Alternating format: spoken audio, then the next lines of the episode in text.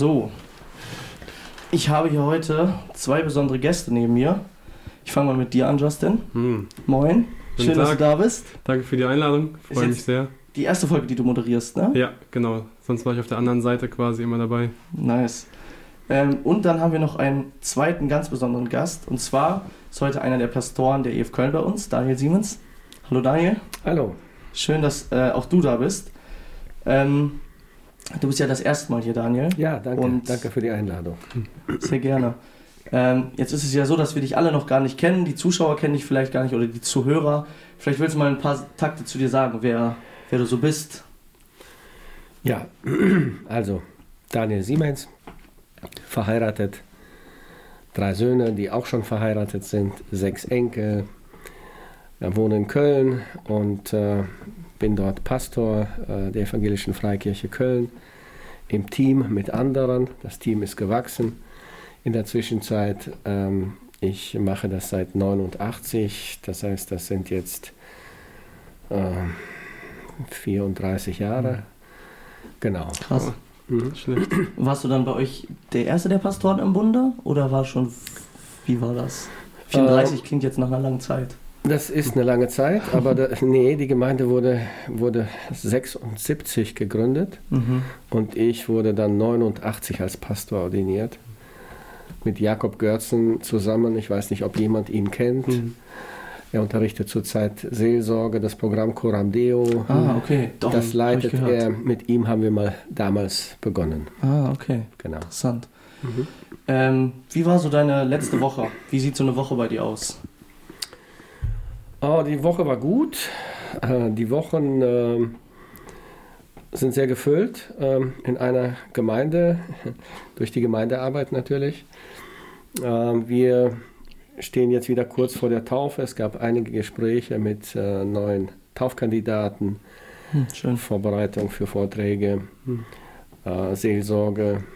Äh, Das ist so der, der Alltag. Die Wochen ähneln sich zwar sehr, und doch äh, gibt es Unterschiede natürlich, weil wir immer wieder neue Menschen kennenlernen, Hm. die zu uns kommen. Und äh, das macht die Arbeit sehr schön. Ja. Mhm. Schön. Du hast es gerade schon angesprochen, du hast unter anderem. Äh, nein, eine Frage wollte ich dir noch stellen. Die muss Ja. ich noch stellen, auch wenn das gerade eine gute Überleitung gewesen wäre. Mich interessiert zum einen, das war einfach so eine coole Frage. Letztens war Viktor Pries hier mit äh, Tim und Stefan Mhm. und da wurde ihm die Frage gestellt, was sein äh, Lieblingsessen aus der russischen Küche ist. Da dachte ich noch, Mensch, die Frage stelle ich Daniel heute auch. Das interessiert mich. Mhm. Äh, ich denke mal Vareniki.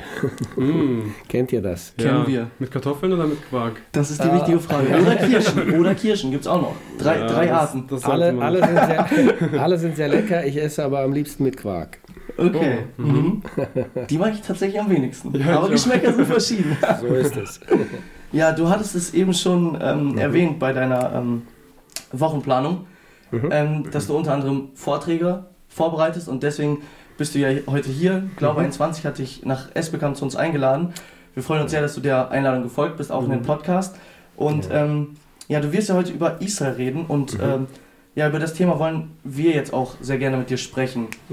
Mhm. Einfach ähm, erstmal so, was ist so generell in Israel los überhaupt? Wie kommt das? Vielleicht so gesellschaftlich, politisch? Mhm. Ähm, ja, und dann, was uns natürlich noch mehr interessiert, wir sind hier als Kinder Gottes zusammengekommen, sagt die Bibel was dazu. Wir wissen natürlich, ähm, wenn in Israel was passiert, ist es immer was ganz Besonderes, weil ja gefühlt die halbe Bibel voll mit Israel ist. Israel ist das auserwählte Volk Gottes. Genau, darum soll es heute gehen. Und ähm, ja, am 7.10., ähm, vor ja, knapp zwei Monaten, ist ja etwas ziemlich Schreckliches in Israel passiert. Und ähm, ja, was ist passiert und wieso? Ja, mm, ich denke, wir haben das alle mitbekommen. Die meisten Menschen in Deutschland sind, denke ich, mehr oder weniger informiert, was da passiert ist. Äh, Die Hamas, die, äh, die Regierung in Gaza, das ist ja eine Enklave, ne? eine Stadt, kann man sagen, am Meer, am Mittelmeer, abgegrenzt und abgeriegelt vom Rest des Landes Israel. Und dort in dieser Enklave in Gaza regiert die Hamas. Sie stellt sich da als politische Partei, ist aber sehr radikal und äh, die meisten mm, westlichen Länder zumindest, bezeichnen sie heute als Terroristen nach diesem Angriff, der am 7. Oktober geschehen ist. Ja, an diesem besagten 7. Oktober haben dann etwa 3000 Hamas-Kämpfer, Hamas-Terroristen ähm, die Zäune durchbrochen, sind durch Tunnel, unterirdische Tunnel ins Land Israel eingedrungen oder auch aus der Luft und haben ähm, Menschen getötet, umgebracht, ähm, Zivilisten, Frauen, Männer, alte Menschen, Kinder. Etwa 1300 Menschen wurden getötet dabei. Es war ein Überraschungsangriff. Niemand hat es kommen sehen. Leider. Mhm. Seltsamerweise muss man sagen. Ja. Nicht einmal der Mossad, der Geheimdienst Israels, hat etwas davon gewusst. So sagt man zumindest. Ja, und ähm, äh, dieser Überraschungsangriff, der hat dann natürlich für Entsetzen gesorgt, weil äh, diese Verbrechen sehr, äh, sehr unmenschlich, natürlich sind sie unmenschlich, das ist klar, sehr grausam äh, geschehen sind. Ja? Also man hat furchtbare Dinge dort gemacht. Ähm, äh, Kinder wurden verbrannt, ähm, man hat mit Körperteilen Fußball gespielt. In dieser Zeit das selbst gefilmt, das selbst ins Netz gestellt. Und etwa 240 äh, Israelis wurden dann ähm, äh, als Geiseln genommen und nach Gaza verschleppt. Das ist an diesem 7. Oktober geschehen. Das ist ähm, ja wirklich ähm, ja, unvorstellbar, was äh, Menschen sich so gegenseitig antun ja. können. Furchtbar. Ähm, du sagtest seltsamerweise, ähm, also seltsamerweise war man nicht darauf vorbereitet oder so. Ja. Ähm, liegt es daran, dass jetzt bei einem Angriff in der Größenordnung etwas normalerweise durchsickern würde oder wie meintest du das? Genau das. Also das äh, hätte man erwartet. Okay. Das war auch äh, die Erwartung und die, die, die Sicherheit, in der sich die Menschen wähnten, die Israelis seit Jahrzehnten, unsere Armee, unsere Geheimdienste, die äh, beschützen uns. Ja, die sind mhm. vorbereitet, die wissen alles im Voraus und äh, mhm. es kann keinen Überraschungsangriff geben. Mhm. Und es war aber genau andersrum gekommen. Das, das ist das Erstaunliche. Okay. Ja. Man, äh, man weiß noch nicht wieso und äh, man will das auch noch nicht aufarbeiten. Die Regierung, die Verantwortlichen dort sagen, wir müssen erst einmal äh, die Gefahr aus dem Weg räumen, wir müssen erst einmal die Feinde vernichten und für Sicherheit sorgen und dann werden wir das aufarbeiten. Wer die Verantwortung dafür trägt, hm. dass äh, die Armee nicht auf ihren Positionen war, es war ja ein Feiertag, ja. Ja, nach einer ganzen Reihe von Feiertagen war das eigentlich der Abschluss, der Höhepunkt des Himchat Torah, das Fest der Tora. Ja? Hm. Man feierte das Wort Gottes an diesem Schabbat. Die Züge fuhren nicht, die Busse gingen nicht. Alles am Samstag steht ja still. Und die meisten Soldaten und äh, verantwortlichen äh, Posten, die waren halt nicht im Einsatz. Mhm. Insofern sehr gut ausgesucht, mhm. der Termin von den, mhm. von den Feinden. Es war also definitiv kein Zufall, dass die Hamas sich einfach einen Termin gesetzt hat und dann ziehen wir das durch, sondern es war geplant, dass es genau also ein spezieller Tag ist? Mit Sicherheit. Es war geplant, ähm, an diesem Tag anzugreifen. Es gab ein Festival in der Nähe von, äh, von Gaza in einem großen Zelt. Ich weiß nicht genau, wie viele äh, junge Menschen da zusammen gefeiert haben und man hat die überfallen und viele von ihnen ermordet und äh, das, war, das war ganz genau geplant, ja. Und es gab ja auch, soweit ich weiß, etwa 50 Jahre vorher schon mal so einen Angriff, oder? Ähm, da habe ich zumindest irgendwas davon gelesen, dass so ein groß angelegter Angriff schon mal ähm, versucht wurde durchzuführen. Meinst du den 73 oder? Ja, genau. 73 vor 50 Jahren genau. gab es den Krieg damals. Äh, das stimmt, mhm. ja. Der war allerdings am Versöhnungstag, auch an einem Festtag, ja, ja. Ne? Mhm. auch gut gewählt. Mhm. Äh, der Yom Kippur-Krieg, äh, genau, der ja. sogenannte. Mhm. ähm, aber das war, ich sag mal in Anführungsstrichen, ein normaler Krieg. Soldaten haben Soldaten angegriffen. Mhm. Ja? Und man hat gekämpft, wie man kämpfen, zu kämpfen pflegt. als Ja. Armee. Ja. Äh, es war überraschend, ja, und äh, es war ein Trauma, aber es gab diese grausamen Hinrichtungen nicht und äh, diese furchtbaren Taten. Äh, man hat nicht Zivilisten angegriffen, sondern Soldaten, Militär. Äh, Und, und das war der Gipfel jetzt. Das ist etwas, was, was man sich so gar nicht vorstellen konnte. Und bis heute ist es einfach etwas, was man, wo man nicht zu sich kommt in Israel, was man niemals erwartet hatte. Dass die Hamas zu so etwas fähig sein kann, das hat man nicht erwartet. Würdest du sagen, dass, ja, würdest du sagen, dass das Ziel des Krieges, der jetzt im Oktober angefangen wurde, ein anderes war als das, was damals verfolgt wurde vielleicht in dem Yom Kippur-Krieg? Mm, Ich denke, dass das Ziel das gleiche ist. Das Ziel der Feinde Israels ist immer, Israel zu vernichten. Mhm. Ja? Ähm, ähm, es gibt Statements oder es gibt äh, Verlautbarungen, da sagt man, wir wollen zum Beispiel mehr Land gewinnen, ja, das Land gehört Mhm. uns, oder wir möchten Jerusalem als unsere Hauptstadt etablieren und ähnliche Dinge. Aber dahinter steckt immer das klare Ziel, Israel als Nation zu vernichten. Die Juden haben kein Existenzrecht. Äh, Das ist äh, die, äh, die klare, auch, auch ähm, ausgewiesene Politik der, äh, der Feinde Israels. Ja? Die Hamas hat zum Beispiel, ich kann das auch gerne mal vorlesen, die Hamas ist, äh, hat äh, in ihrer, in ihrer offiziellen Karte als Partei, sie ist ja angetreten in Gaza als Partei und wurde auch gewählt, ich glaube es war 2014 oder 15, äh, 4 oder 5. 2004 oder 2005 wurden sie gewählt. Und in ihrer Charta heißt es zum Beispiel, ähm, die Stunde wird kommen, da die Muslime gegen die Juden so lange kämpfen und sie töten, bis sich die Juden hinter Steinen und Bäumen verstecken.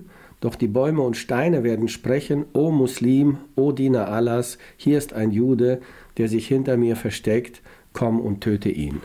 Ja, das steht ganz offiziell in ihrer Karte, das kann man lesen, nachlesen. Und das äh, ist das Ziel nicht nur von ihnen, sondern von sehr vielen ähm, äh, Muslimen, man sagt radikalen Muslimen, ich hoffe, dass es nur für die radikalen Muslime zutrifft.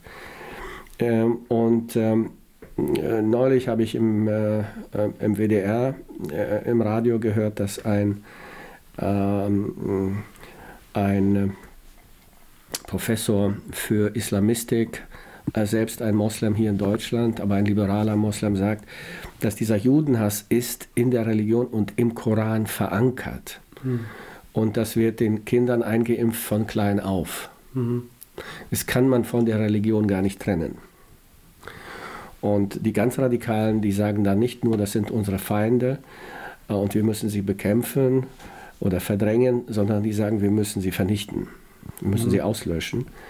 Und das war das Ziel damals, 1973. Ja.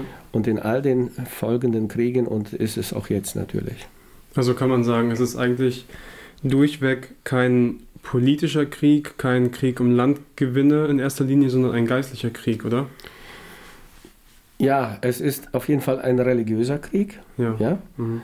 Und äh, auf der anderen Seite denke ich auch, kann man sagen, es ist ein geistlicher Krieg oder ein geistlicher Kampf, weil dahinter stecken natürlich Mächte, ja, Mhm. äh, gottesfeindliche Mächte. Denn ich denke, solche Gräueltaten, wie jetzt verübt worden sind, ähm, das lässt sich ja mit normaler menschlicher Logik gar nicht erklären. Warum macht Ja. ein Mensch so etwas? Ja?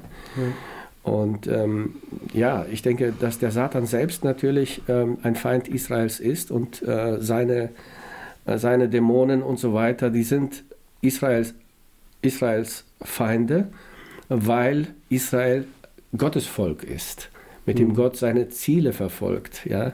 Ähm, äh, Israel wird jetzt gesammelt von Gott und äh, ist entstanden, neu entstanden als Nation.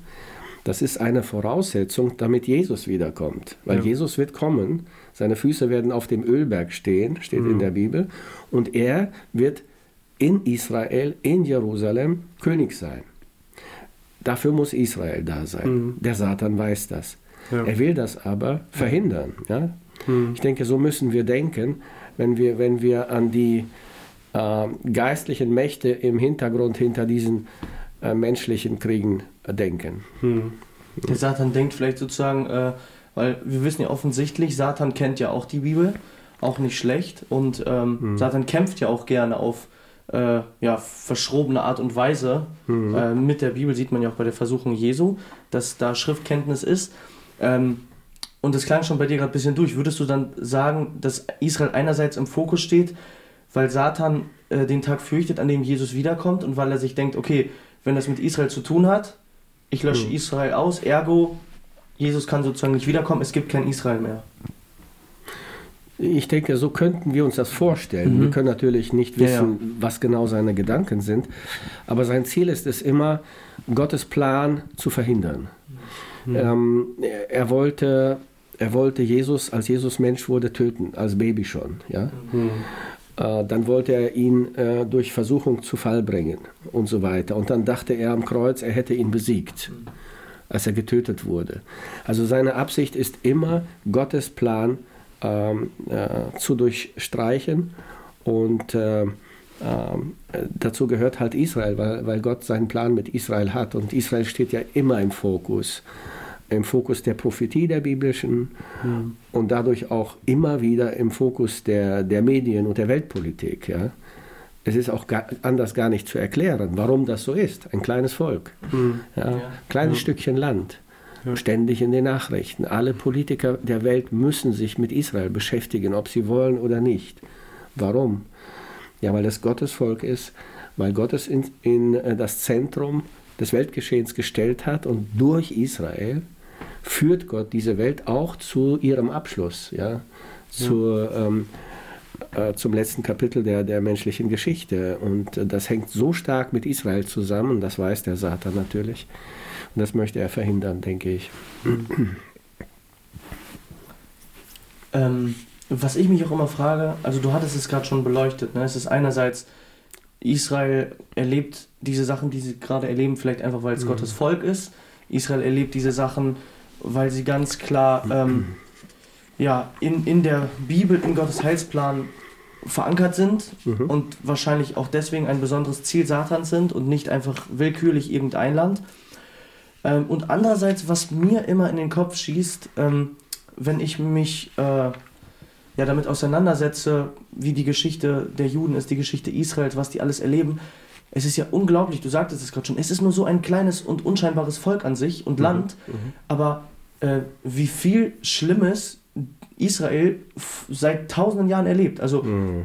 Mhm. es fängt so früh an, da ist um 70 nach Christus die brutale Tempel- und Stadtzerstörung. Mhm. Ähm, dann kommt die globale ähm, ja, Zerstreuung des Volkes, Richtig. was furchtbar ist. Ähm, sie verlieren äh, ihr Land, wenn auch nie ganz. Es ist ja das Interessante, es gab ja immer jüdische oder israelische Präsenz, aber sie verlieren ihr Land auf alle Kontinente ja, dann ganz viele Sachen, die ich gar nicht weiß. Unter Luther gab es, ähm, äh, also in, in der Zeit gab hm. es Judenhass. Hm. 1492 äh, in Spanien, da hatte Israel äh, oder, oder, hatten Juden so ihre Geschichte, dass sie da wieder verfolgt und das vertrieben stimmt. wurden. Ja, ja.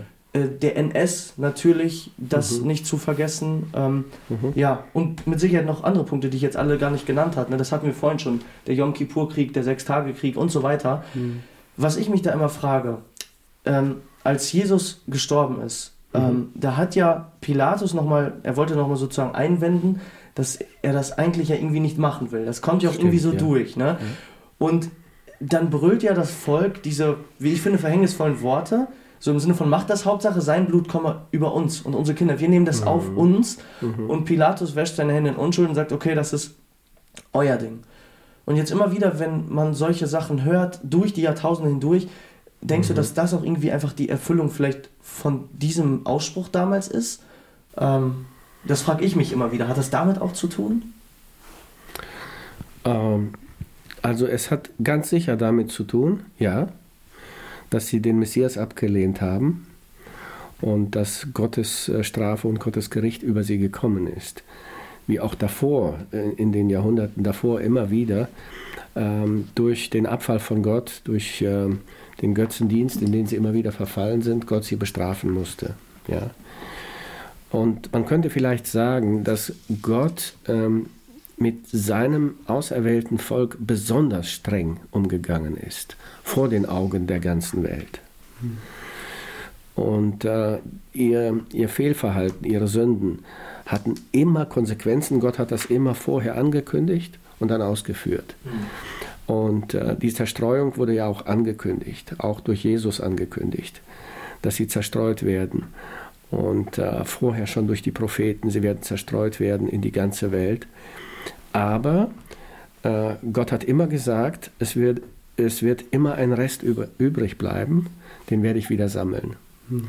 Und am Ende werde ich mich ihrer erbarmen und ich werde sie retten und ich werde äh, sie zu neuen Menschen machen. Ich werde ihnen meinen Geist geben und mein Gesetz in ihr Herz legen. Ja. Und äh, dann werden sie das Zentrum der Welt sein. Ja. Die stärkste, die wichtigste Nation auf Erden werden sie sein und mm, Jerusalem wird die Hauptstadt der ganzen Welt sein. Und das hat Gott schon Abraham versprochen, im Kern. Das hat sich bis heute nicht erfüllt, aber das kommt, ja, weil Gott kann nicht lügen. Seine mhm. Verheißungen gehen auf jeden Fall in Erfüllung. Und wir können, denke ich, jetzt schon sehen und ähm, ähm, beobachten, wie, wie, wie sich bestimmte Dinge erfüllen, die Gott vorausgesagt hat.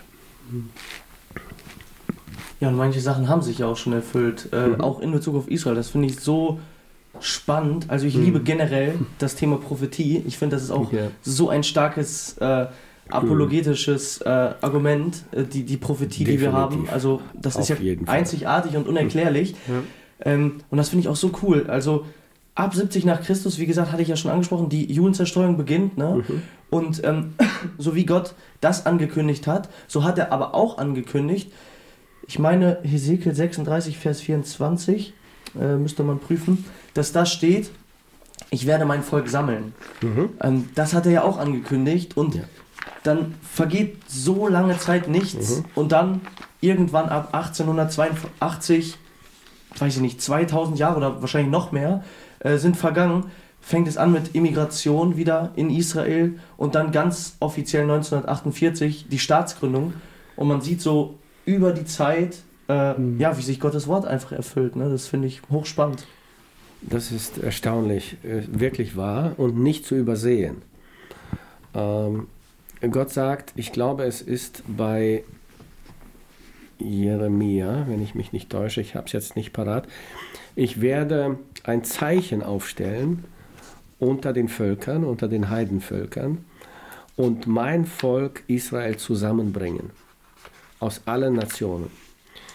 Und dieses Zeichen steht mindestens seit dem 14. Äh, Mai 1948 äh, mhm. sichtbar für mhm. alle. Mhm. Und äh, einer der Ausleger, den ich vor kurzem gelesen habe, sagt, äh, dieses Zeichen, das Gott aufgestellt hat, das ist die die Flagge Israels. Ja? Die hm. steht überall, die steht unter die, bei den Vereinten Nationen, die steht stimmt, äh, ja, überall, wenn offizielle Anlässe da sind. Bei uns an der Uni.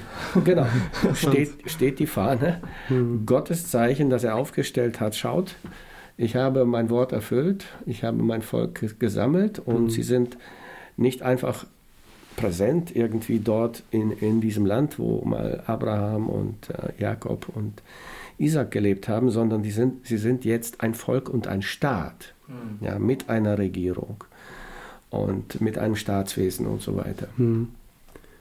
Ja. Interessant. Ähm, jetzt, wo wir schon über Prophetien und die Erfüllung von Prophetien sprechen, ähm, es gibt ja auch jetzt einige Ausleger, die sich jetzt gerade auch viel mit der Thematik befassen, mhm. ähm, auch zum Beispiel bei YouTube Videos hochladen, wo sie ähm, das Versuchen, die Situation, die jetzt gerade in Israel passiert, ähm, irgendwie biblisch einzuordnen. Mhm. So im Sinne von Tageszeitung und Bibel parallel lesen, um irgendwie gucken zu können, wo sind da irgendwie Rückschlüsse oder ja, Parallelen ja. oder so. Ja, ähm, würdest du sagen, wir haben aktuell klare Erfüllungen beziehungsweise klare Situationen, die uns aus der Bibel quasi schon vorhergesagt wurden, ähm, die jetzt gerade eintreten in Bezug auf die Situation mhm. in Israel? Ich denke, da ist sehr große Vorsicht geboten. Mhm.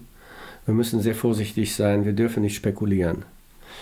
Ähm, immer wieder reißen sich äh, Bibelausleger, Prediger dazu hin, irgendwie verbindliche Aussagen zu machen und irgendwelche Termine zu nennen mhm. Oder ein bestimmtes Ereignis wie jetzt diesen Krieg an einem bestimmten Bibelvers oder sowas festzumachen. Ja. Und da müssen wir sehr, sehr vorsichtig sein. Ich denke, hier gilt dieses Wort, das Jesus mal seinen Jüngern gesagt hat. Sie haben gefragt vor seiner Himmelfahrt, wirst du jetzt dein Reich aufbauen?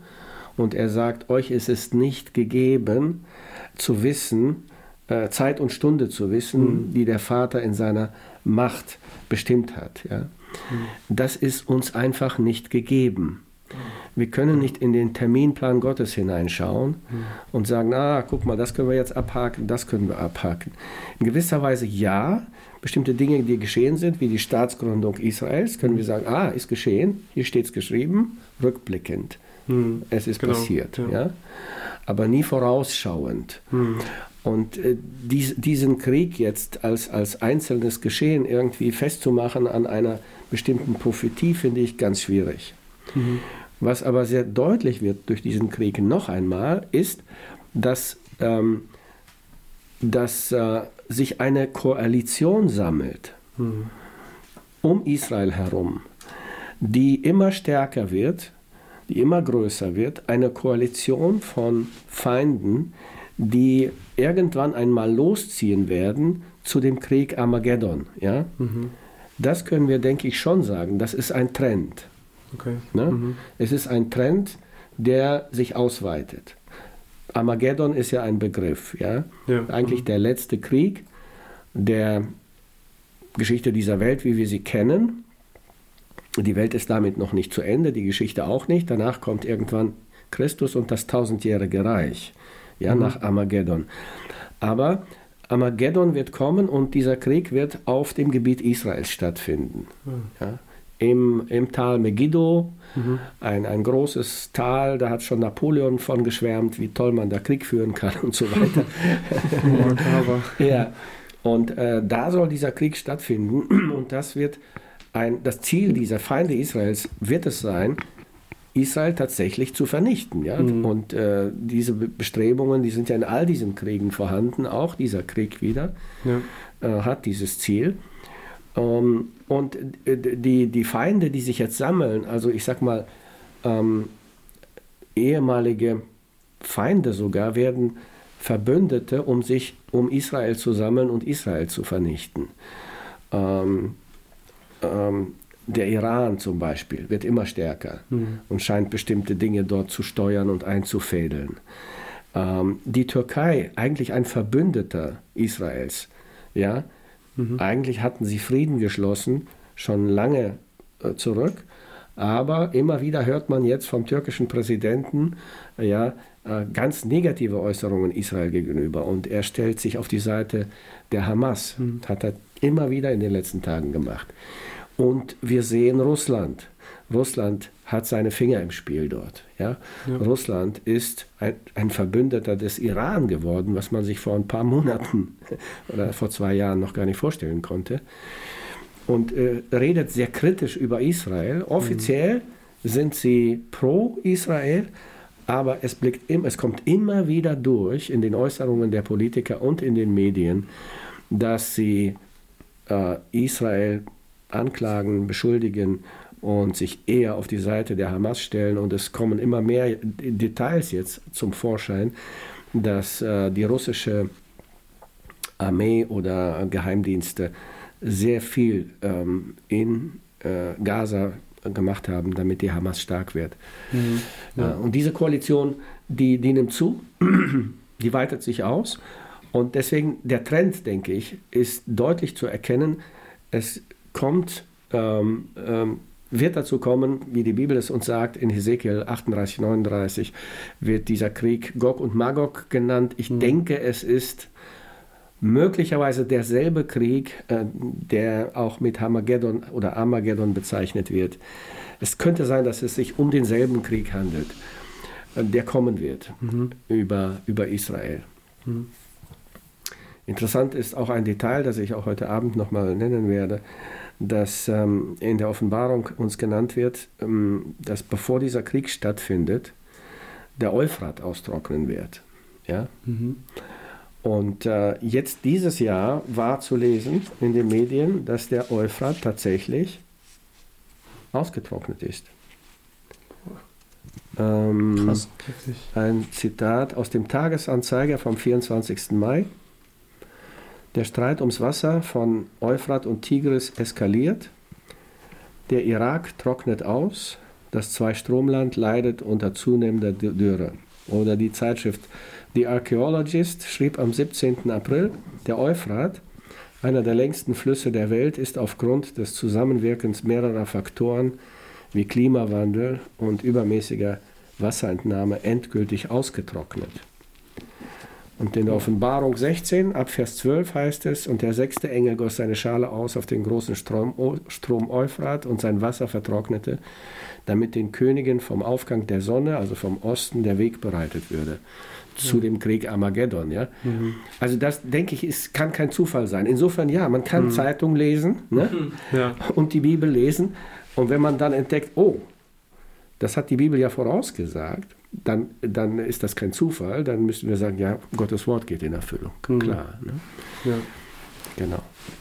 Ja, ein Politiker hat ja am äh, 1. November, glaube ich, bei, bei Markus Lanz äh, irgendwie davon gesprochen, dass es, äh, ich weiß nicht, irgendwie, dass das Ganze sich zuspitzt und er hat vor einem Armageddon-ähnlichen Szenario gewarnt.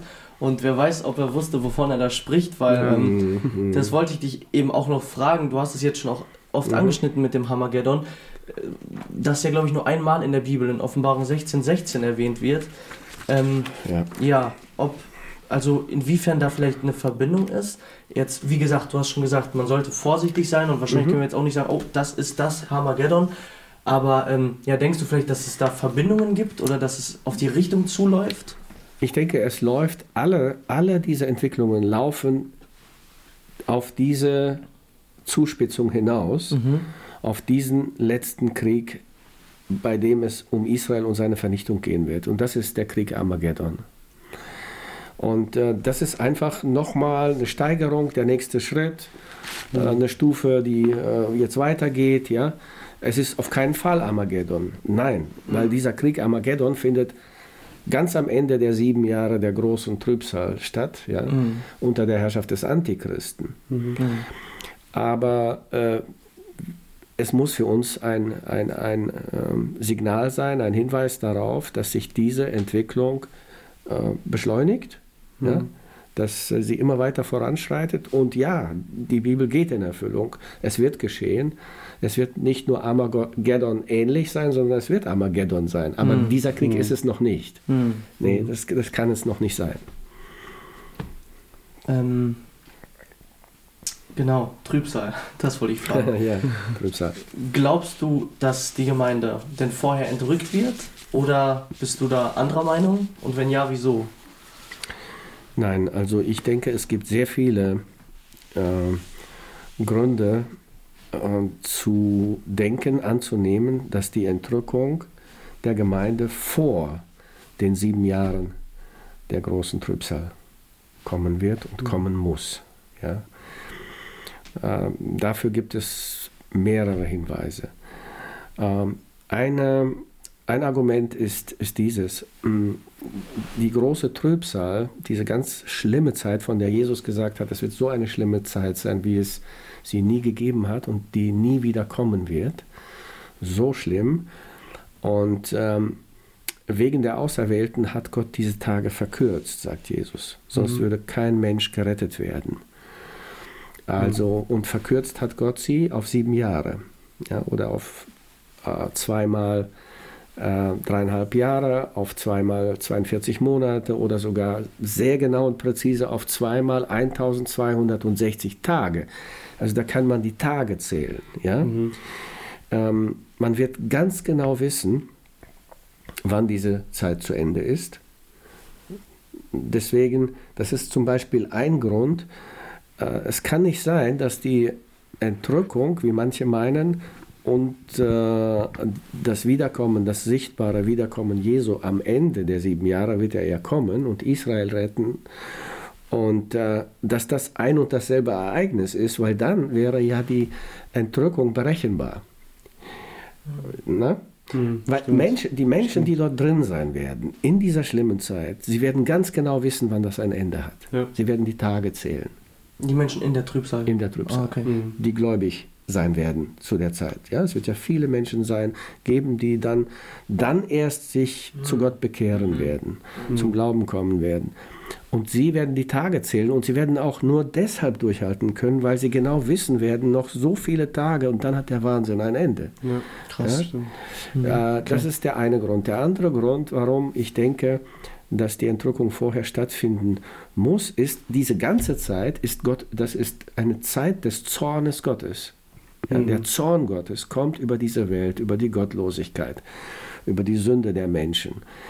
Und äh, es ist Ge Gottes Gericht und seine Strafe über diese Welt. Äh, es wäre aber ähm, seltsam und unlogisch, wenn Gott seine Gemeinde strafen wollte, die er eigentlich gerettet hat. Ja? Mhm. Und die Bibel sagt an mehreren Stellen, Gott hat uns nicht bestimmt zum Zorn. Mhm. Aber hier kommt der Zorn Gottes über die Welt. Und dann denke ich, dass das, was Paulus im ersten Thessalonicher Brief sagt, im, im zweiten Thessalonicher Brief über den Antichristen, er kann noch nicht sichtbar werden, er kann sich nicht offenbaren, denn zuvor muss der, der ihn aufhält, hinweggetan werden. Mhm. Ja? Und dann wird er kommen. Und ich denke, derjenige, der den Antichristen aufhält, ist nur die Gemeinde. Er kann nicht kommen, solange die Gemeinde hier ist. Mhm. Die Christen würden ihn nie akzeptieren. Wenn man überlegt, in Amerika sagt jeder dritte Mensch eigentlich, er sei ein wiedergeborener Christ. Gut, mhm. das ist natürlich, denke jeder ich. Jeder Dritte. Jeder Dritte sagt, er ist äh, born again, ja. Mhm. Christian. Aber äh, sagen wir mal, das sind weniger. Trotzdem, Millionen, Millionen Christen in den USA würden nie so einen Mann akzeptieren. Aber wenn die Gemeinde weg ist, hat er ein leichtes Spiel. Wer wird mhm. ihm widerstehen? Ja, stimmt. Ja? ja, das ist spannend. In Lukas 21 zum Beispiel finden wir eine Endzeitrede auch von Jesus, mhm. wo er ganz viel über die letzten Tage spricht. Und mhm. da sagt er dann auch ähm, im Vers 22, denn dies sind die Tage der Rache, dass alles erfüllt wird, was geschrieben steht. So wie genau. du eben auch sagtest, dass, dass es eine Zeit ist des Zornes Gottes, des wo Gott seinen Zorn entlädt und ja, ausgießt wahr. sozusagen. Ne? Das ist wahr. Jesus sagt auch ähm, in Lukas 21 bei, seinen, bei seiner Endzeitrede, wenn diese Dinge anfangen zu geschehen, ja, anfangen zu geschehen, blickt auf, mhm. hebt eure Häupter empor, weil sich eure Erlösung naht. Ja. Ähm, und es gibt noch mehrere Hinweise in der Bibel, die für mich zu bestätigen scheinen. Die Gemeinde muss erst weg sein, sie wird erst entrückt werden und dann werden all diese schlimmen Dinge wie eine Lawine über diese Welt kommen. Mhm. Aber die, die Anfangswehen erleben wir. Ja? Und ja. man könnte denken, durchaus, das ist die Zeit, in der wir heute leben. Ja, wir, wie lange diese Anfangswehen laufen werden, gehen werden, wissen wir nicht. Aber das, was jetzt passiert, die große Verunsicherung in der Welt, ähm, das, was mit Israel passiert, die Seuchen, die Naturkatastrophen in einem, einem, Ausmaß, wie es sie nie, nie gegeben hat, da muss man sich nur mal die Statistik anschauen. Das ist der Anfang der Wehen, denke ich, so wie Jesus ihn vorausgesagt hat. Ja? Naturkatastrophen, Kriege, Seuchen, hat er uns alles genannt und dann die Bestrebung zum Beispiel zur Abschaffung des Bargeldes und äh, ja, äh, zur hm. Einführung ähm, elektronischer Zahlungsmittel. Und dann ja, kann man sich sehr gut vorstellen, dass es irgendwann einmal auf oder unter die Haut äh, eingepflanzt wird äh, oder wie auch immer, was die Technik dann sein wird, geschehen wird und keiner wird kaufen und verkaufen können, ähm, ohne dass er dieses Zeichen hat. Mhm. Das hätte, hatte man sich ja vor 50 Jahren nicht vorstellen können. Ja, stimmt. Da verstanden alle Christen nur, noch, nur Bahnhof, die die Bibel gelesen haben. Was ist das? Ne? Was kann mhm. das sein? Wir, wir wissen heute ganz genau, wie das gehen kann. Ne? Kein, kein Geheimnis für uns, kein Rätsel. Es ist nur eine Frage der Zeit, bis es, bis es eingeführt wird. Und das ist erstaunlich, wirklich erstaunlich, wie sich äh, biblische Prophetie, die vor 2000 Jahren aufgeschrieben wurde, mhm. vor unseren Augen erfüllt. Und deswegen müssen wir schon sagen, wir leben in einer sehr besonderen Zeit. Ja. Eine sehr besondere Zeit. Wir sind eine ganz besondere Generation. Und vielleicht sind wir die Generation, von der Jesus sagte, diese Generation wird nicht vergehen, bis es alles geschehen ist. Mhm. Ja. Boah, da habe ich nie drüber nachgedacht, wie heftig das wäre. Habe ich nie drüber nachgedacht. Stimmt. Jesus sagt diesen Vers ja zu seinen Ja. Jüngern. Ja. Mhm. Boah, Gänsehaut. Ja. Ja. ja. Spannend.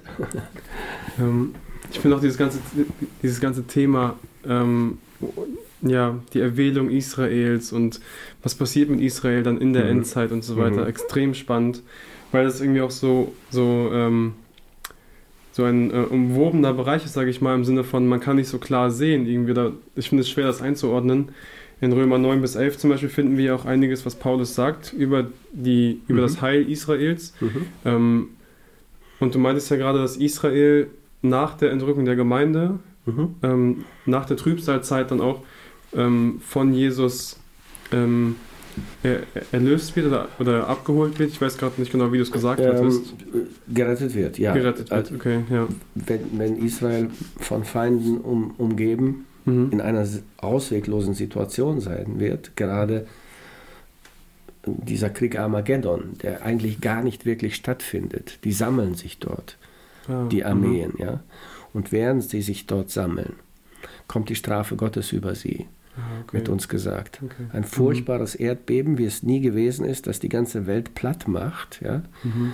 Äh, Alle Städte der Heiden, wird uns gesagt, stürzen ein, gehen zu Bruch. Ja. Alle Berge verschwinden und Mhm. alle Inseln. Und alle Inseln verschwinden. Ja. Und dann ein Hagel vom Himmel, wahrsch- wahrscheinlich Meteoriten- oder Asteroidenhagel, der Mhm. alles andere platt macht und zerschlägt. Und das ist das Ende dieser Armeen dann auch, Mhm. die dort versammelt sind. Die einzige Stadt, die stehen bleibt, wird uns da gesagt, ist Jerusalem, wird aber in drei Teile geteilt, auch durch dieses Erdbeben. Mhm. Okay. Alle anderen Städte dieser Welt, die ganze Infrastruktur und Zivilisation ist zerstört. Unglaublich, ja. Und da kommt Jesus. Mhm. In diesem Moment kommt Jesus. Und, und er vernichtet diese Armee und äh, er äh, nimmt den Antichristen und den falschen Propheten gefangen und wirft sie in den Feuersee und äh, rettet Israel. Aber die Rettung Israels wird schon vorher, also eine, ein, eines Teils von Israel, Mhm. beginnen. Wir müssen uns, denke ich, das so vorstellen, dass die Entrückung der Gemeinde eine ungeheuer große Erweckung auslösen wird. Mhm. Okay. Interessant. Ja, Ich Das, da heißt es ja auch in Römer, ich habe gerade das Kapitel oder die Stelle nicht genau ähm, parat, aber dass Israel quasi zur Eifersucht gereizt wird Mhm. durch die Nationen Mhm. und dadurch Mhm. dann sich zu Jesus bekehren wird oder für Jesus entscheiden wird. So, und du meinst, das, das wird dann dieser Zeitpunkt sein, ne? wo, wo Ähm, Israel dann durch diese Ja, Aktion aufmerksam wird. also ich denke, das Verschwinden von Millionen von Christen in einem Augenblick ja, auf der ganzen Welt, ohne Vorwarnung, Mhm. ähm, ohne Anzeichen, ohne ähm, irgendwie eine Meldung vorher. Und es wird ein Phänomen sein, das auf der ganzen Welt alle Menschen in Schock versetzen wird. Menschen sind einfach weg. Ja. Unerklärlich, unauffindbar. Das wird ja die Menschen dazu bringen, sich die Frage zu stellen, was ist passiert? Klar. Ne? Mhm. Und es wird nur eine plausible Antwort geben. Die Bibel hat recht. Es wird viele Menschen geben, die das gehört haben. Ja? Mhm. Abgefallene Christen, Menschen, die zur Gemeinde gingen, die Verwandte hatten in der Gemeinde und so weiter. Ja? Und sie werden lesen, sie werden sich die äh, Vorträge auf YouTube angucken. Und wir, ja, auf, definitiv. Sie werden Mhm. sagen, das ist passiert. Es gibt gar keine andere Erklärung. Ja? Ja. Und dann werden die Menschen zu Gott beten und sich bekehren. Mhm. Und sie werden äh, Christen werden. Ja, sie werden gläubig werden. Die Entrückung ist vorbei, sie können nicht entrückt werden und sie werden natürlich dann lesen und verstehen, aha, okay, das dauert so lange, wir halten durch, wir werden, bleiben Jesus treu, wir werden den Antichristen nicht anbeten. Mhm. Die ersten dreieinhalb Jahre wird es auch relativ, äh, relativ frei sein, äh, man wird glauben dürfen, weil der Antichrist kann nicht kommen und sofort mit eiserner Faust sein, Hm. seine äh, Politik durchsetzen, sondern er wird erstmal, denke ich, sein humanes Gesicht zeigen. und äh, er wird erstmal ähm, als der große äh, Demokrat auftreten. Ja? Mhm. Ähm, und äh, die Völker, die Menschen, die Nationen für sich gewinnen wollen, mhm. äh, sein gutes Gesicht zeigen. Erst in der zweiten Hälfte dieser sieben Jahre wird er sein grausames satanisches Gesicht äh, eigentlich anziehen, mhm. aufziehen und, und äh, dann mit, mit Verfolgung und Brutalität herrschen. Sodass sehr viele Menschen sich bekehren werden, zu Glauben kommen werden und äh, auf Christus warten werden, mhm. bis er sichtbar erscheint. Ich finde das irgendwie so. Ähm, ich, ich finde Gottes Plan einfach so unbeschreiblich, dass er selbst in diesem mhm. Leid, in dieser Trübsalzeit, das Wort Trübsal zeigt ja schon irgendwie, wie diese Zeit wird. Ja. Und trotzdem gebraucht Gott diese Zeit, mhm. um Menschen zu sich zu ziehen, um ja. Menschen zu gewinnen, um sein Volk, sein auserwähltes Volk auch zu sich zu ziehen. Also eindeutig. Unglaublich. Das, das ist so eine große Gnade von Gott, ne? so eine mhm. Liebe und so ein, er lässt, er gibt wirklich irgendwie alles dafür, dass die Menschen ihn erkennen können und zu ihm eindeutig, kommen können. Eindeutig. Es ist wirklich erstaunlich. Gott ist ein Rettergott mhm. und er bleibt es zu jeder Zeit in der gesamten Geschichte dieser Welt. Es gab nie eine Zeitperiode in der Geschichte dieser Welt, wo Menschen nicht gerettet werden konnten. Ja? Mhm. Es gab immer die Möglichkeit, gerettet zu werden. Gott will Menschen retten. Und deshalb finde ich diese, ähm, diese äh, Meinung nicht richtig und nicht biblisch. Es gibt diese Meinung, dass man dann in der großen Trübsal sich nicht mehr bekehren kann. Mhm. Ja, dann ist man verurteilt und es gibt keinen Weg mehr zu Gott. Finde ich auf keine, in keiner Weise unterstützt äh, in der Offenbarung. Mhm. Im Gegenteil. Ja? Mhm. ja, die Verführung wird äh, massiv sein. Aber in dem Maße, in dem die Verführung zunimmt, sendet Gott immer Aufklärung. Mhm. Immer ein Gleichgewicht. Immer Licht. Ja? Zum Beispiel der Antichrist kommt, er hat seine Ansprüche, er redet und Gott sendet zwei Zeugen. Ja, Kapitel mhm. 11 in der Offenbarung. Zwei Zeugen, die man nicht stoppen kann. Mhm. Die klären auf. Und der Mensch wird sich immer entscheiden können und müssen. Ja? ja. Wem glaube ja. ich jetzt? Ne? wem glaube ich jetzt? Und äh, so geht es dann weiter in der zweiten Hälfte, dann werden die zwei Zeugen getötet und dann heißt es in Kapitel 14 in der Offenbarung, Gott sendet einen Engel, der die, das Evangelium verkündigen wird. Und den, den kann ein Antichrist nicht stoppen. Mhm. Ja? Und der Engel verkündigt das Evangelium allen Völkern und Sprachen und sagt, betet den Antichristen nicht an. Mhm. Ähm, Gott ist immer gnädig und barmherzig und wird Menschen retten und es ja. werden viele Menschen auch darauf antworten. Mit Glauben. Das heißt, es wird den Zeitpunkt geben, das hatte ich jetzt nicht mehr auf dem Schirm, das mit den zwei Zeugen, da, mhm. ähm, da klingelt es bei mir, aber es wird einen Zeitpunkt geben, wo ein Engel selbst das Evangelium verkünden wird. Mhm, ja, also es ist wirklich erstaunlich. Ich lese es am besten, damit man dann auch das nicht nur von mir, sondern aus der Bibel hört. Also Kapitel 14 in der Offenbarung. Ähm,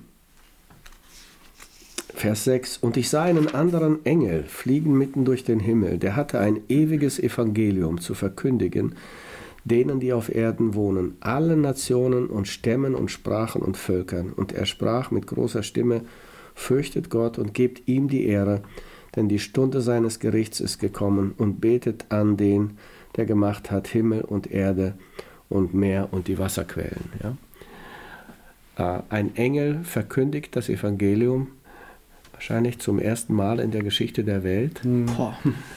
Weil ein Mensch dazu dann nicht mehr in der Lage ist.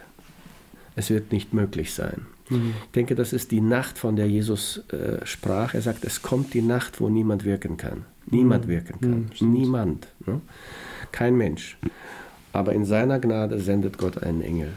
Ist das mhm. schon zum Zeitpunkt der Trübsal? Oder ja, ja, ja. Das ist schon. Das ne? ist mitten in der zweiten Hälfte. Ah, okay. Mhm. In der zweiten Hälfte, eher zum Ende hin dieser großen Trübsal, der, dieser sieben Jahre der Trübsalzeit. Genau. Sowas wünschte ich mir jetzt manchmal.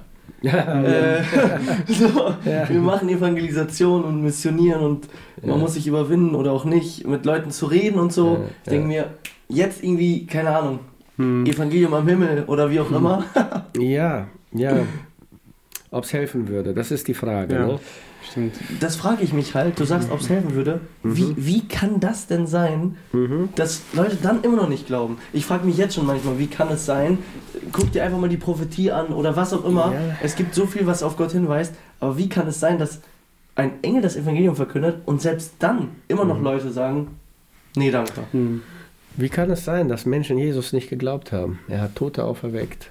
Stimmt. Er ja, hat mit, äh, mit fünf Broten 5000 Menschen gespeist, ja. Er hat einen Blindgeborenen die Augen geöffnet. Die Menschen haben es gesehen, haben nicht geglaubt. Mhm. Der Unglaube ist sehr unlogisch, sehr unlogisch. Das ist die eine Seite. Die andere, der Antichrist wird große Wunder tun. Ja, er wird Feuer vom Himmel fallen lassen. Er wird spektakuläre Wunder tun. Und es wird uns ja sogar gesagt, dass er eine tödliche Wunde hat und die wird heil. Quasi, ähm, er war tot und wird lebendig äh, mhm. werden. Er wird, er wird die Auferstehung entweder erleben oder imitieren, weil er will ja Christus sein. Mhm. Und deswegen spielt er diese Szenen auch alle. Ja, ob er tatsächlich tot war, ich denke vielleicht nicht. Aber die Welt wird glauben, er war tot und ist wieder lebendig. Ja? Und das wird das Gegengewicht sein. Aber wie ich schon sagte, in dem Maße, in dem die Verführung zunimmt, nimmt die Aufklärung zu von Gott. Mhm. Ja, Gott ist fair. Er sendet immer Aufklärung. Das ist echt interessant.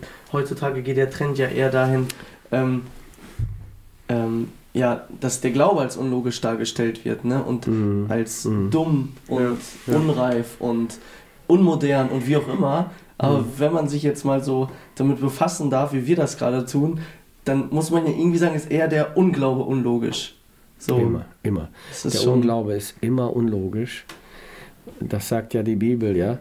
Äh, alles, was man von Gott sehen sollte, musste, können sie sehen. Gott hat es ihnen offenbart. Sein ewiges Wesen, seine Allmacht ist sichtbar in der Schöpfung, ja.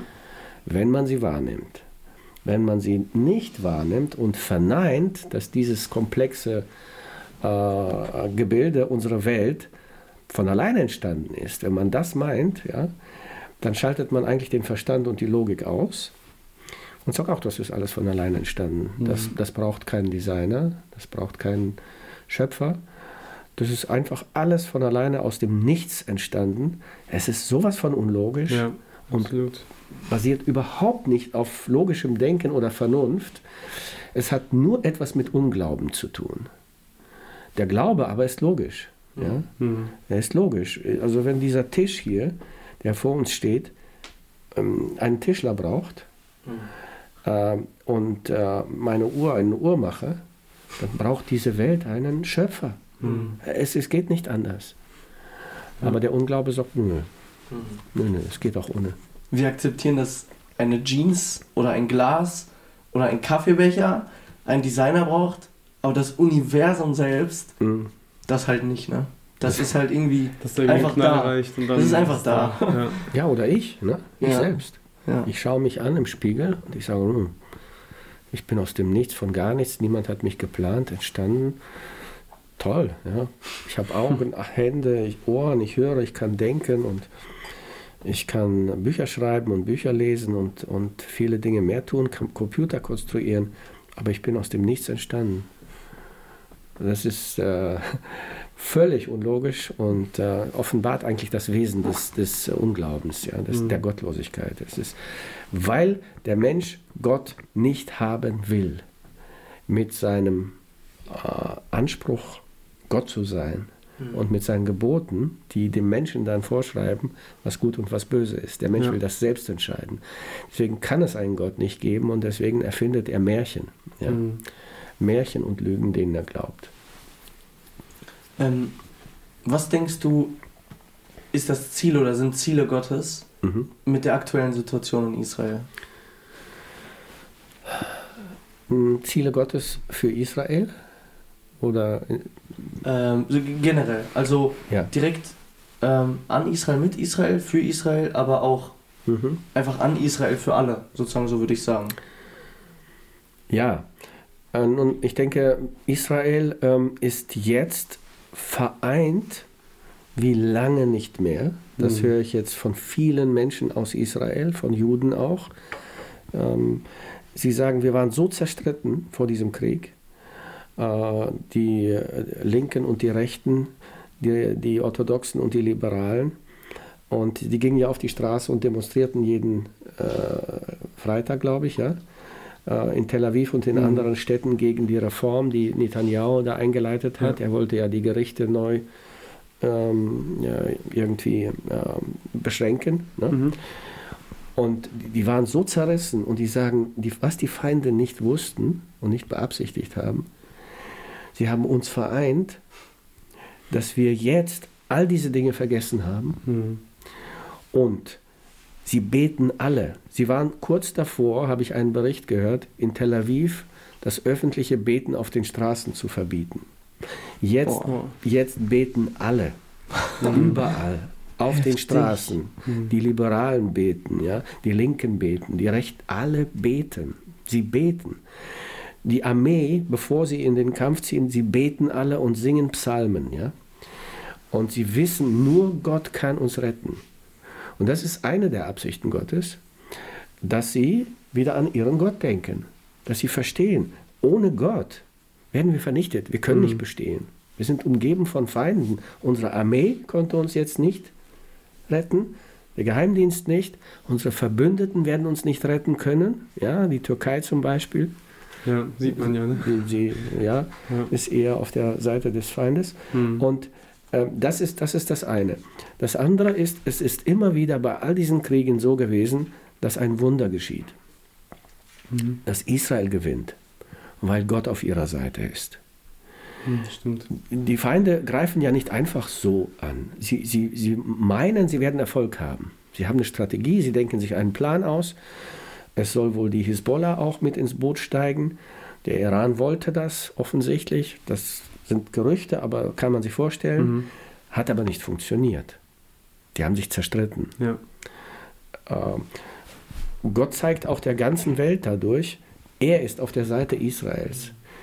Ihr bekämpft Israel und Gott sagt das auch an einer Stelle, wer euch angreift, greift meinen Augapfel an. Mhm. Ja? ja?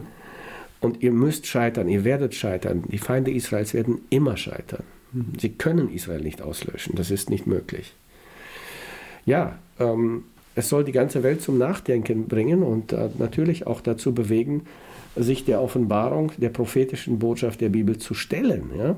Zu stellen. Ähm, das ist nicht von der Hand zu weisen. Es ist nicht logisch zu erklären, dass dieses kleine Volk immer siegt, mhm. alle beschäftigt und dass sich alle zanken um dieses eine Stückchen Land oder Volk dort. Das ist völlig unlogisch. Das kann man nicht erklären ohne Gott. Und das, das muss auch den Politikern aufgehen mhm. und äh, denkenden Menschen aufgehen, ja. Es ist ein übernatürliches Phänomen, wie eigentlich, mhm. das meintest du ja gerade schon, dass Israel überhaupt noch existiert. Ja. Äh, wenn man sich das überlegt, es ist so ein deutlicher Hinweis auf Gott und wir sehen auch, ähm, Israel ist Gottes Augapfel und Gott stellt sich hinter Israel. Das finde ich so schön. Mhm. Du hattest ja mhm. vorhin diesen ähm, Vers äh, gesagt, Justin, ne? aus Jesaja 44. Mhm. Ähm, da steht in Vers 21, Bedenke dies Jakob und du Israel, denn du bist mein Knecht, ich habe dich gebildet.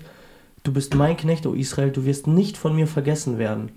Mhm. Ähm, wenn man zum Beispiel an 48, 49, da den Krieg denkt, wo Israel wurde gerade gegründet und äh, die Feinde fallen ein, gerade die Intention, du meintest es auch am Anfang schon, die Juden dürfen keinen eigenen Staat haben. Ähm, das waren, glaube ich, neun Armeen gegen Israel. Also hm. äh, das ist eigentlich wie, wenn zwei erwachsene Männer zu einem Säugling gehen und den, den Lutscher wegnehmen wollen. Also mhm. da braucht man vorher nicht denken, hm, wie wird das mhm. wohl ausgehen. Es ist offensichtlich, es war so eine militärische Übermacht. Und ich glaube, das war ja auch da wieder, dass Israel überrascht wurde. Und wer hat gewonnen? Israel. Mhm. Die neuen Armeen konnten Israel nicht überwältigen. Und ähm, das ist, glaube ich, so ermutigend für uns zu sehen, ermutigend vor allem für Israel. Und ich glaube, dass, ja, das können wir auch auf die heutige Situation beziehen. Das mhm. ist derselbe Gott und er sagt immer noch, Israel, ich, ich werde dich nicht vergessen. Ne? Also Absolut. Gott stellt sich zu Israel. Absolut. Mhm. Gott steht zu seinem Wort. Er steht zu Israel. Und äh, die Feinde werden, Israels werden scheitern. Ähm, Gott sagt schon zu Abraham, ich werde segnen, die dich segnen und fluchen, die dich verfluchen. Mhm, stimmt. Ne? So, und wenn, wenn ein Volk, wenn eine, eine Regierung eines Volkes das begreifen würde, ja, das ist eigentlich, Israel zu segnen, ist der Weg zum Wohlstand, zum Frieden und zum Wohlergehen der eigenen Nation. Warum geht es Amerika so gut? Und es ist ein gesegnetes Land. Amerika hat sich immer von Anfang an auf die Seite Israels gestellt. Mhm. Warum geht es Deutschland wieder so gut nach, Holocaust, nach dem Holocaust? Ja? Mhm. Weil Deutschland Buße getan hat über die Gräuel, öffentlich, Mhm. tut es bis heute vor der ganzen Welt. Eine ganz große Ausnahme. Kein anderes Volk hat jemals öffentlich vor der ganzen Welt Buße getan für seine Verbrechen, Kriege, Ungerechtigkeiten. Deutschland tut das bis heute, macht Wiedergutmachung und äh, bekennt sich zu seiner Schuld. Jeder Kanzler, jeder Bundespräsident macht das, spricht das aus. Das ist der Grund, warum Gott Deutschland segnet nach dem Zweiten Weltkrieg. Wer Israel segnet, der wird gesegnet sein. Hm. Wer Israel flucht, wird verflucht sein von Gott. Und auch das müssen leider die Feinde Israels erleben. Ja? Die Hamas, die Palästinenser. Es bleibt nicht ohne Folgen, wenn man Israel flucht oder vernichten will. Das fällt auf den eigenen Kopf immer. Ja, nicht, dass uns diese Menschen nicht leid tun, die, auch sicherlich unschuldige Menschen, die dabei sind. Aber ich werde es heute auch noch sagen, und ich habe es schon mal gesagt, wenn die Führer der Hamas, die palästinensischen verantwortlichen äh, Politiker auf die Knie gehen werden, wie damals Willy Brandt, der deutsche Bundeskanzler in Polen, vor dem Denkmal der hingerichteten Juden im äh, Warschauer Ghetto, dann wird Gott auch das palästinensische Volk segnen. Dann ja. Aber so nicht. Mhm. So nicht. So werden sie nur, sie schaden nur sich selbst, auch durch diesen Krieg. Sie zerstören ihr ganzes Volk, ihr ganzes Land, ihre Infrastruktur. Alles wird hier zerstört. Alles. Mhm. Ja? Ja. Äh, es ist eigentlich dumm. Es wäre so einfach, Israel zu segnen und zu sagen, komm, wir leben im Frieden miteinander. Ja? Wir machen ein Abkommen, wir, wir segnen euch, ihr segnet uns. Wir treiben Handel miteinander und äh, wir sind friedliche Nachbarn und alles wäre schön. So war es ja auch, ne? Bis, also, was heißt friedliche Nachbarn, aber das war ja das Angebot Israels damals auch, als sie Mhm. den Gazastreifen freigemacht haben, sage ich mal, von ihrer Besatzung und gesagt haben, hier kann jetzt das Volk ähm, des Gazastreifens wohnen, also die Paläst Palästinenser dürfen jetzt da wohnen. Ähm, war ja quasi genau dieses Angebot irgendwie auch vorgelegt worden von der Seite Israels, ne? Dieses, wir können koexistieren, wir können Absolut. nebeneinander äh, leben, wir können zusammen Wirtschaft. Das Angebot von der handeln. Seite Israels gab es immer, von Anfang an. Ja. Israel hat ja von Anfang an 48 die Zwei-Staaten-Lösung akzeptiert. Hm. Es sollte ja einen Staat Palästina geben und einen Staat Israel. Ja. Mhm. Alle Araber haben abgelehnt Stimmt. und Nein ja. gesagt. Israel hat gesagt, ja. Wenn die nicht wollen, wenn die absagen, wir nicht. Wir Mhm. bleiben dabei, aber wir sind bereit für eine Zwei-Staaten-Lösung. Das hat es schon immer gegeben. Die wollten immer im Frieden leben mit ihren Nachbarn. In irgendeiner Form, die zu diesem Frieden kommen. Mhm. Aber die Feinde wollen es nicht. Die wollen erst Israel auslöschen. Israel darf Ja. nicht existieren. Auch jetzt sieht man ja gerade in der Situation im Krieg, dass Israel nicht einfach, ich sag mal, wahllos den Gazastreifen platt macht mit irgendwelchen groß angelegten Angriffen, sondern ganz gezielt der Bevölkerung hier auch die Möglichkeit gibt, dass sie in den Süden fliehen können, dass sie dem entkommen können. Ja. Und ja, da sieht man irgendwie so diesen starken Gegensatz, finde ich, zu ähm, Israel einerseits, Mhm. dem Handeln Israels einerseits und diesem ja, bestialischen Handeln des, der Hamas-Terroristen andererseits. Ne? Das, Ja, ich finde auch das so dass sie ihre militärischen Einrichtungen und Regierungsquartiere äh, äh, unter oder in Krankenhäusern einrichten. Mhm. Ja. Ja, Ganz das, gezielt. das ist heftig. Oder in Moscheen Das oder so. In Moscheen, Schulen in und Schulen auch, Krankenhäusern. ne? Ja. Das Ja. ist, also. Ja. Sie benutzen ihre eigene Bevölkerung als Schutzschild. Oder auch die Fliehenden. Ich habe selbst einige Filme gesehen ähm, im Internet. Die fliehende Bevölkerung, die in den Süden flieht, äh, nach dem Aufruf Israels, wird erschossen. Mhm. Ja. Ja. Die ganze Straße besät mit Leichen. Palästinenser erschießen Palästinenser, weil sie fliehen wollen. Aus der Gefahrenzone. Mhm. Also ähm, sie machen, äh, ihnen geht es nicht um ihr, um ihr Volk, überhaupt nicht. Ja. Äh, also es tut mir heute, glaube ich, besonders weh, das sagen zu müssen. Aber ich glaube, wir müssen leider zum Ende kommen. Klar. Ich glaube, Justin bestimmt mir zu, es ist super spannend. Ja, unglaublich spannend. Ja. Ich hätte auch noch einige Fragen zu konkreten Bibelstellen, auch noch mhm. Gedanken. Mhm. Es ist wirklich, es freut uns sehr, Daniel, dass du dir das eingerichtet hast. Sehr gerne. Ähm, ja, aber so schön es war, wir müssen leider, glaube ich, langsam abrunden. Darf ich vielleicht eine abschließende Frage ja, zu diesem das. ganzen Thema noch stellen? Mach das. Ähm, was was denkst du, wie sollten wir als Christen heute mit der Situation umgehen? Wie können wir, was können wir konkret vielleicht tun? Ähm, oder wie können wir, wir sollen ja auch für, für Israel beten, mhm. werden wir aufgefordert dazu in der Bibel. Ähm, ja, was würdest du sagen, wie können wir damit heutzutage als Christen umgehen? Ja, ja die Bibel sagt uns, betet für den Frieden Jerusalems. Ja? Mhm. Äh, wir haben die Pflicht, für Israel und Jerusalem zu beten als Christen. Und wir dürfen uns nicht auf die Seite der Feinde Israels stellen, was auch Christen tun. Mhm. Ja.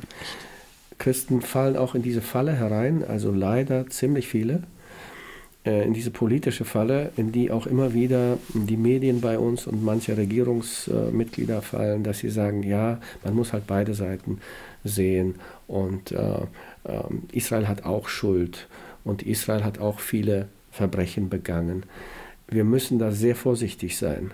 Mhm. Ja, wir müssen mm, ja nicht jedem blauäugig glauben, der etwas verlautbaren lässt oder sagt, mhm. ne?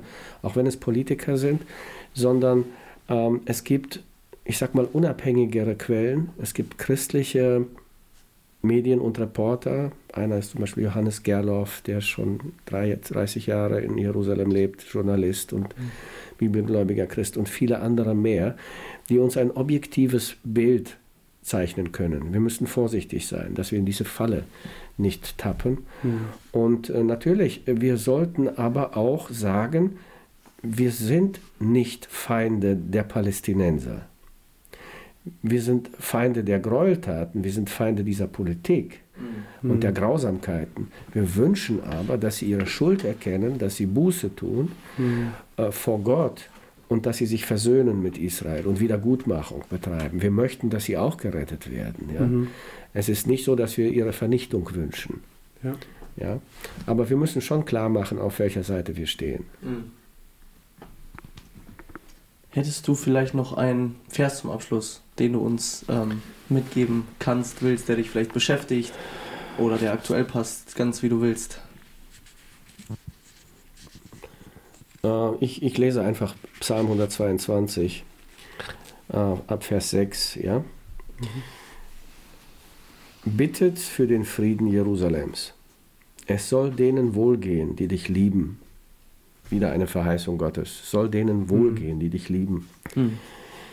Friede sei in deinen Mauern und sichere Ruhe in deinen Palästen. Um meiner Brüder und Freunde willen sage ich, Friede sei in dir. Um des Hauses des Herrn unseres Gottes willen will ich dein Bestes suchen. Ein gutes Gebet. Ja.